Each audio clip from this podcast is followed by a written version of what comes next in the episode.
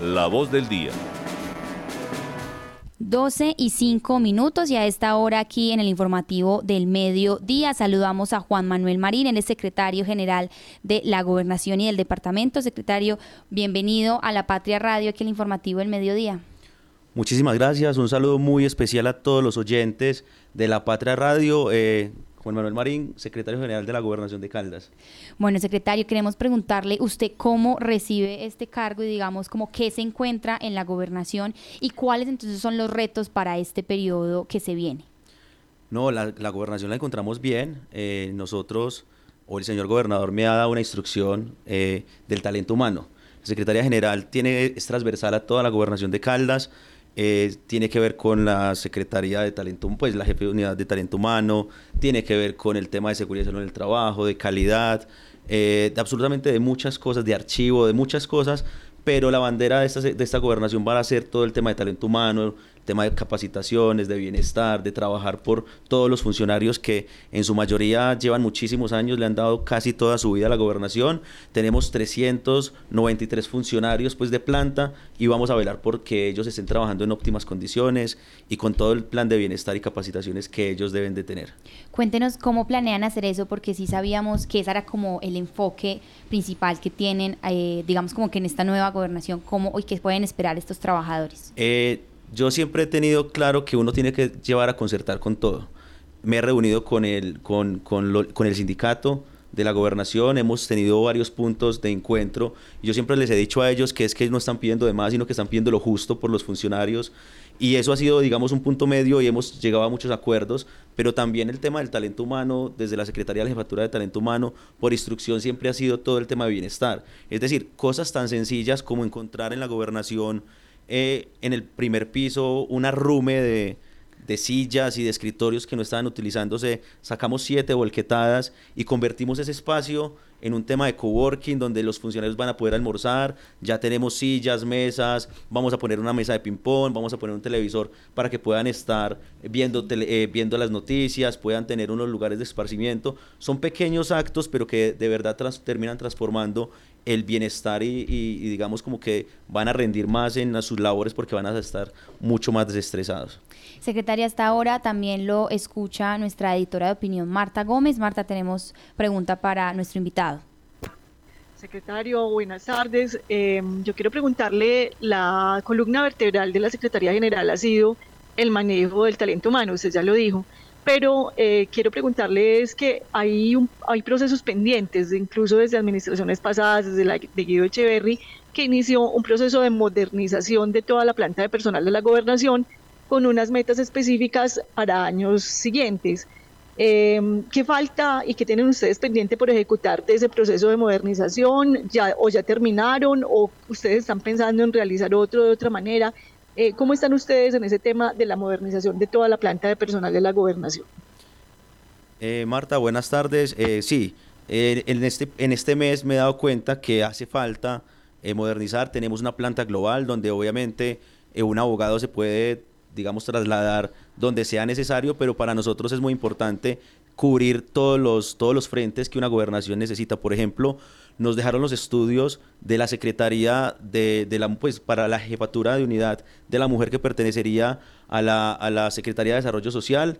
Eso es para mí demasiado importante que las mujeres eh, tengan una jefatura de unidad, una unidad donde se estén preocupando obviamente por el bienestar y el cuidado de todas las mujeres. También hay uno que dejaron en estudios sobre la tenencia y cuidado responsable de los animales que pertenecería a la Secretaría de Medio Ambiente. Entonces son ese tipo de cosas que nosotros, según los estudios, cómo estén dando los resultados, vamos a seguir apostándole porque obviamente son temas muy sensibles y que en esta gobernación le vamos a apostar también a todo el tema de cuidado y tenencia animal y del tema obviamente de la mujer.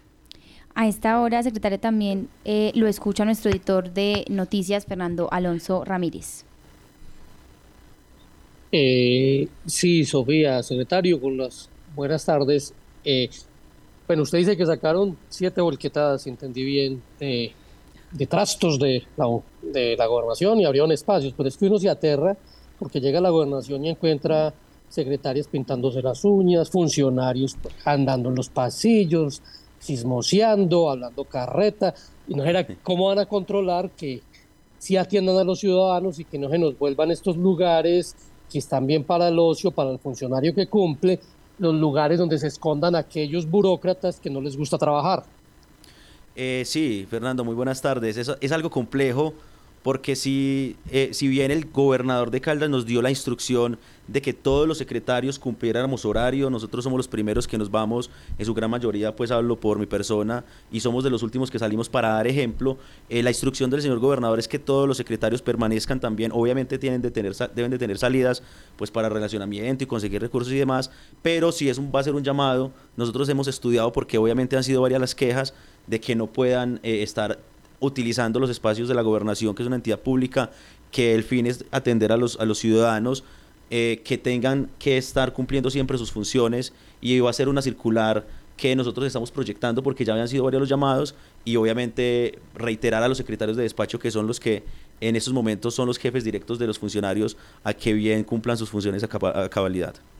Nosotros también... La alcaldesa de Ibagué cuando llegó el primer día dejó por fuera a todos los que llegaron tarde para dar ejemplo, ustedes van a llegar a tomar decisiones realmente donde la gente se sienta que, que sí se le está prestando atención. Sabemos que a veces cumplir un horario no justifica, pero las dependencias que tienen que prestar servicio al público, lo mínimo que deben hacer es garantizar esto. Se van a hacer tomar decisiones como esa.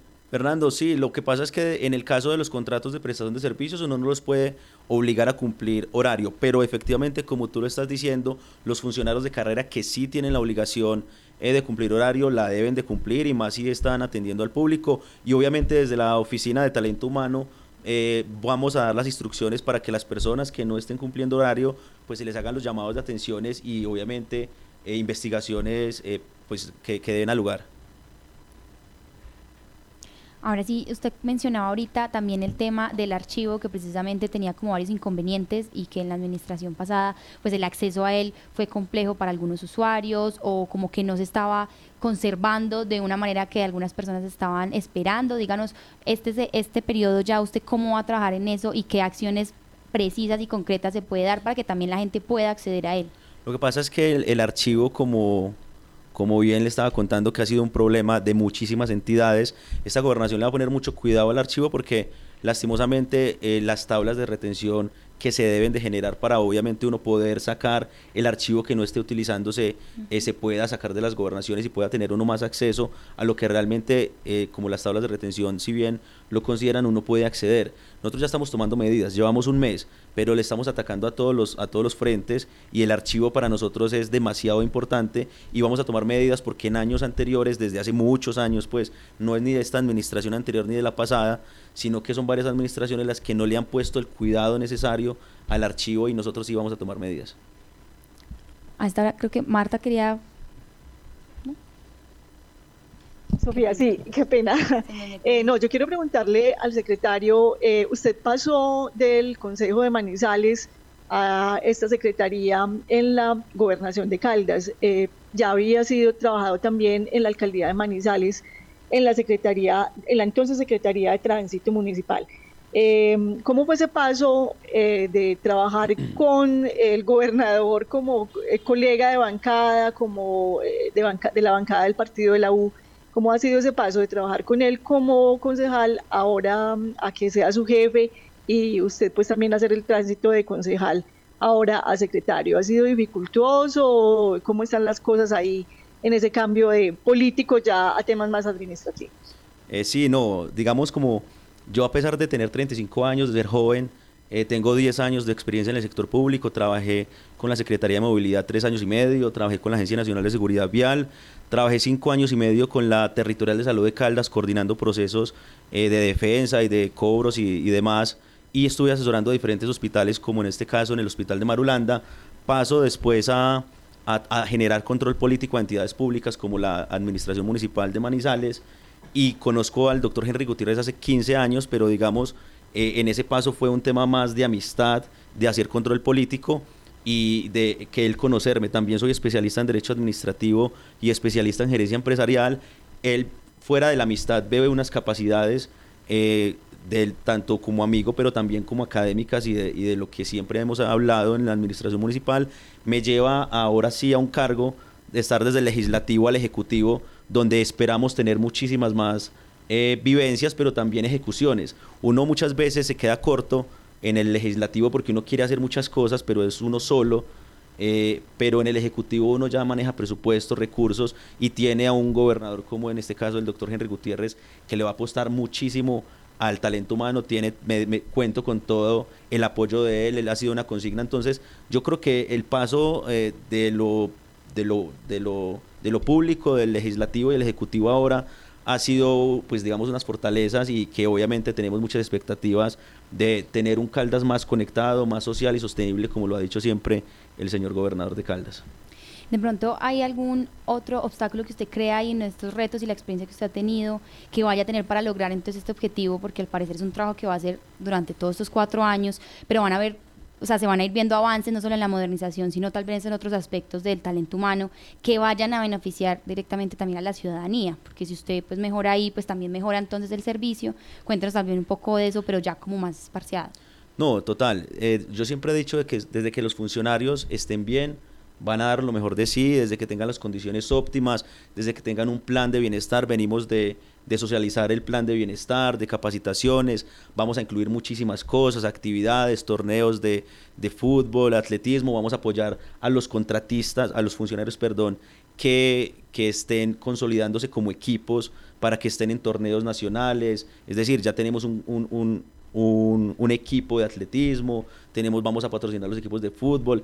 Ese tipo de cosas hacen que los funcionarios trabajen muchísimo mejor. Es decir, yo ahorita hablaba con los, con los funcionarios y les decía, venga, es que nosotros necesitamos que ustedes tengan las sillas en óptimas condiciones o si usted tiene un problema de espalda que sea una silla especial, la iluminación que tengan todos los, todos los bombillos, que tengan en los computadores que puedan trabajar en ellos, que tengan, que sean buenos computadores. Son cosas mínimas, pero que cuando usted le da a las personas lo que necesitan para cumplir su trabajo, yo creo que el fin es pues van a tener, van a atender a los funcionarios, van a acompañar, por ejemplo, nosotros acabamos de acompañar con el talento humano las mesas eh, de la construcción del plan de desarrollo y desde que nosotros tengamos todas las cosas que ellos necesitan, van a prestar obviamente un mejor servicio. Y de pronto para las personas que crean que va a ser, eh, que hay de pronto muchos excesos también entonces en los gastos y demás, pues cómo justificar a la ciudadanía también este tema. Nosotros empezamos dando ejemplos. Yo le dije al gobernador, venga gobernador, vamos a sacar el decreto de viáticos. Los secretarios de despacho, a mi parecer, no deberían viaticar en el centro sur. Eh, irse para Villa María a viaticar, irse para Neira, irse, irse para Villa María es más fácil, irse para, queda más cerquita que irse para la industria licorera de Caldas. Le dijimos, tampoco, le dijimos al gobernador también y lo adoptó eh, que ningún funcionario viaticara a Villa María, por lo mismo que le estaba diciendo.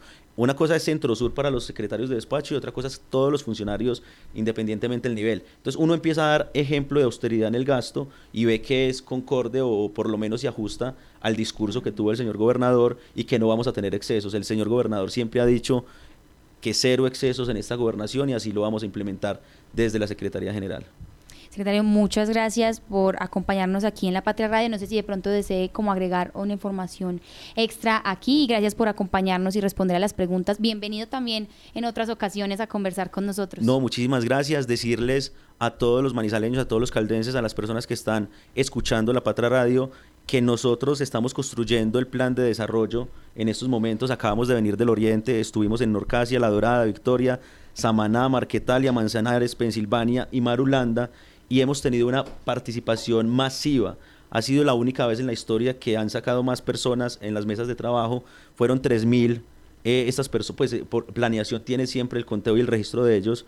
Eh, y fueron más de 635 propuestas de todas estas mesas y el señor gobernador dijo que estuviéramos todos los secretarios encabezando todas las mesas de, de, de trabajo para la construcción del plan de desarrollo 24-27, que es la hoja de ruta de todos los caldenses, y ha sido muy muy chévere porque es que los secretarios están conociendo de primera mano y están conociendo obviamente están encabezando todas sus dependencias y obviamente esto va a hacer que sea una una construcción de una construcción del plan de desarrollo muchísimo más armonioso con las necesidades. Estuvimos visitando el cuerpo oficial de bomberos en Pensilvania estuvimos eh, en la base aérea de Puerto Salgar, estuvimos con el señor gobernador, con el coronel Rojas, entonces ha sido un trabajo también de que también los secretarios estén en el territorio y decirles que esta semana vamos a estar en el, en el, en el oriente, ah, no, en el norte de Caldas y vamos a terminar en Manizales en la otra semana. Invitar a todos los ciudadanos para que participen de esta construcción del plan de desarrollo que es la hoja de ruta de los próximos cuatro años.